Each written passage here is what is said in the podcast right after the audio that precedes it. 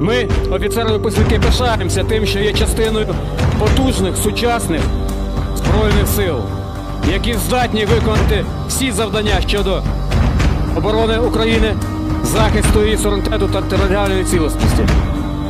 Сьогодні, коли наше суспільство випробовується на міцність духу, хто як не ми зобов'язані бути гідним прикладом.